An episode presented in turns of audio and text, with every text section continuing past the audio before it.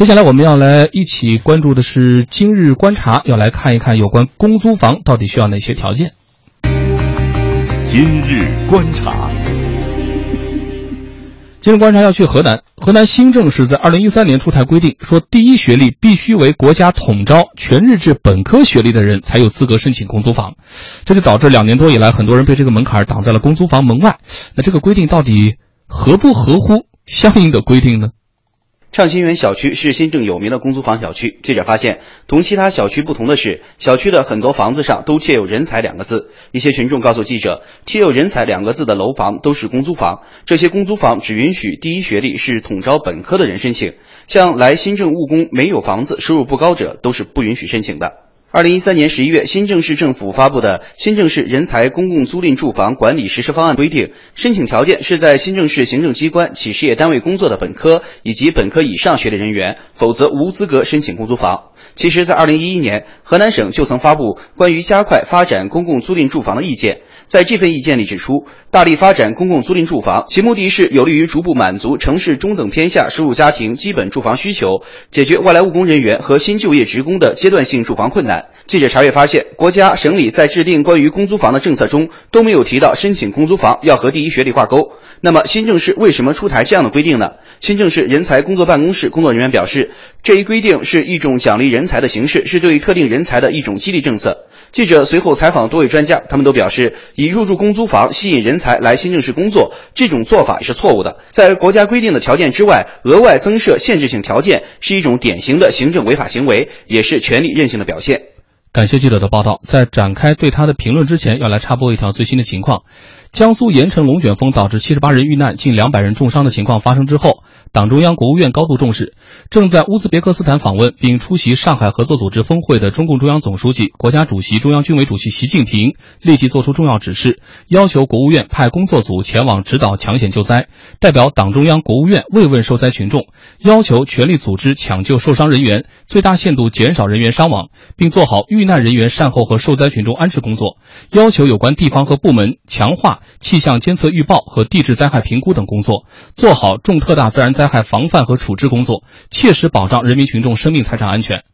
中共中央政治局常委、国务院总理李克强也作出批示，要求全力做好人员搜寻和伤员救治，抓紧核实受灾情况，尽快帮助受灾群众恢复正常生产生活。民政部要牵头成立国务院工作组，立即赶赴现场指挥救灾。有关方面呢，要针对主汛期各类自然灾害多发情况，指导和督促地方切实做好极端天气等灾害防范应对工作，最大程度减少因灾损失。我们前面也谈到了，江苏盐城龙卷风已经导致七十八人遇难，近两百人重伤。相关的新闻，中国之声依然在持续的关注当中。回到我们刚刚听到的记者采访到河南新郑的这个公租房，说一定要有国家这个全日制一本的这样一个本科学历，不然你就没法去租。那国家是什么政策呢？二零一零年六月八号，国务院发布的关于加快发展公共租赁住房指导意见，其中提到的是。大力发展公共租赁住房是完善住房供应体系、培育住房租赁市场、满足城市中等偏下收入家庭基本住房需求的重要举措。啊，这句子很长啊。总之，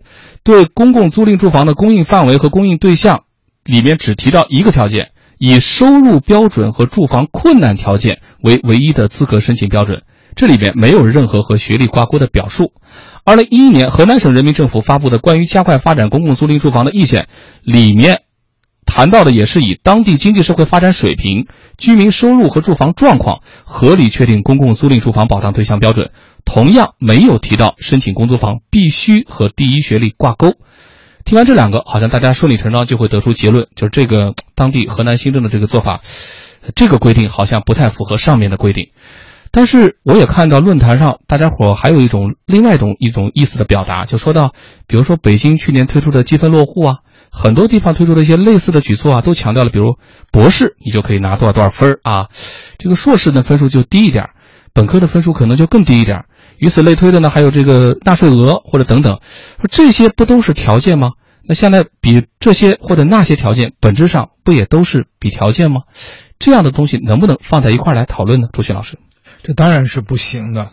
嗯，我觉得深圳它啊不是那个就新政它的做法吧，是把本来对于一个呃社会或者一个区域吧，就一个区域的相对住房困难的人，然后呢用公共服务的呃投入来解决住房问题的一个事情，然后呢，他在这个事情当中呢切了一块蛋糕出来，用于什么呢？用于他所谓的人才激励。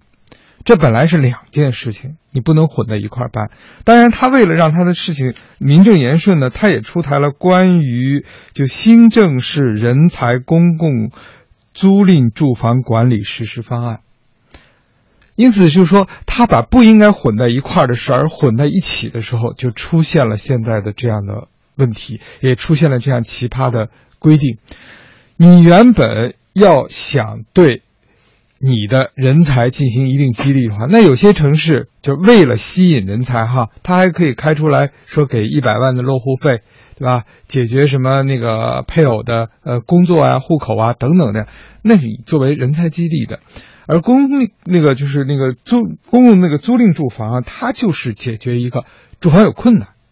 只是解决这个问题，而且它的对象非常的清楚。就你像很多的城市都有什么轮候啦。哎，都有廉租房了。现在我们还看到一个政策是廉租房和要公租房要合并在一起来考虑，所以本来是很清晰的事情。当然，还有一个方面就是对人才的定义究竟应该怎么来说？是不是说学历高了就是人才？我就今天就注意到一条新闻：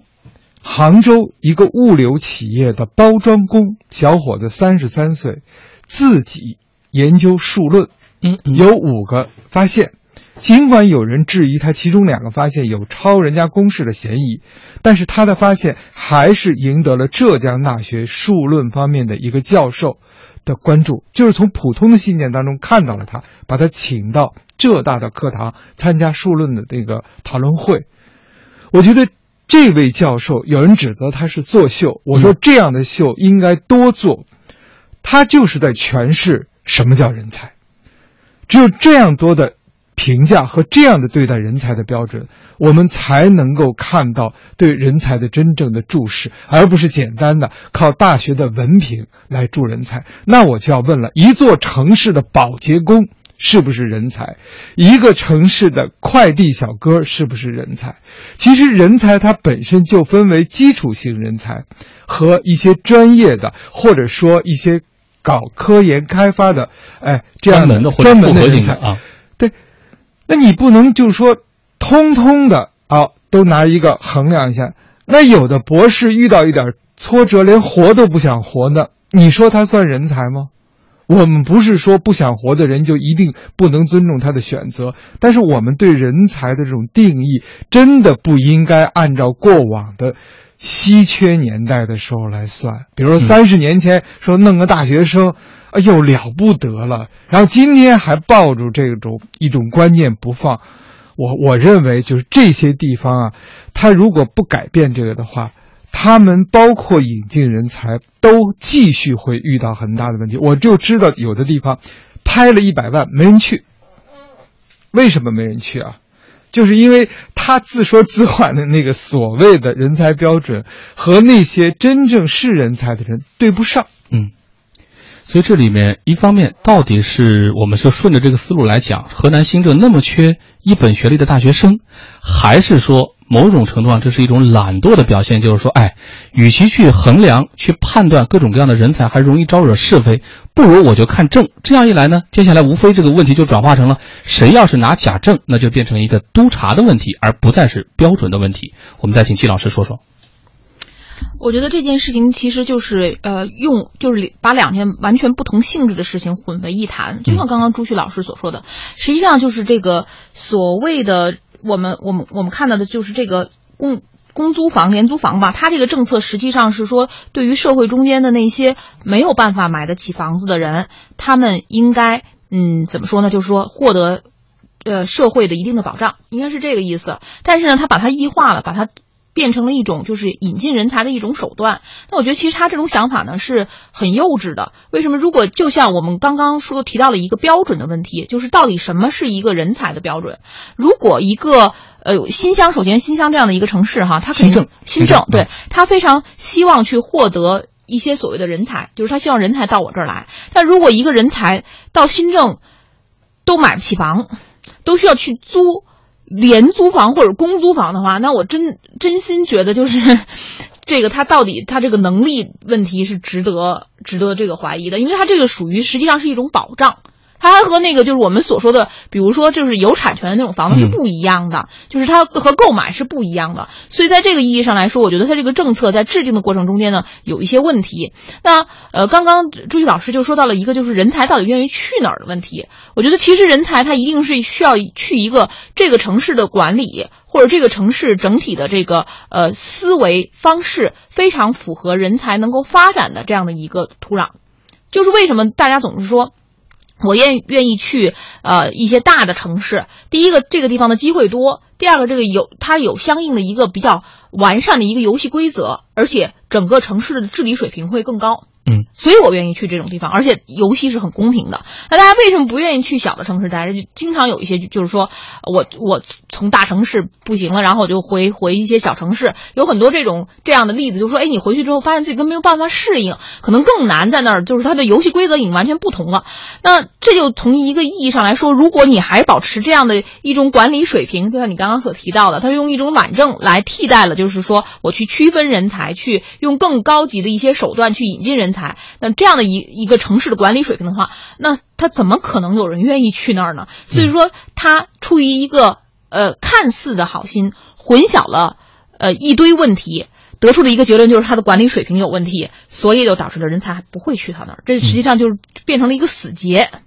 实际上说的是龙不游浅水啊，鱼不愿意被虾戏。当然，我们这里说的浅未必和大小有关，而是和城市的环境和包容力有关系。当然。也再次强调了，我们说政府要解决的是有房住，接下来才是有住房，而这两者之间，如果你真的觉得人才需要给他给予一些货币补贴的话，那是在有住房的层面，而不是对所有人的有房住的层面。接下来，今日声音。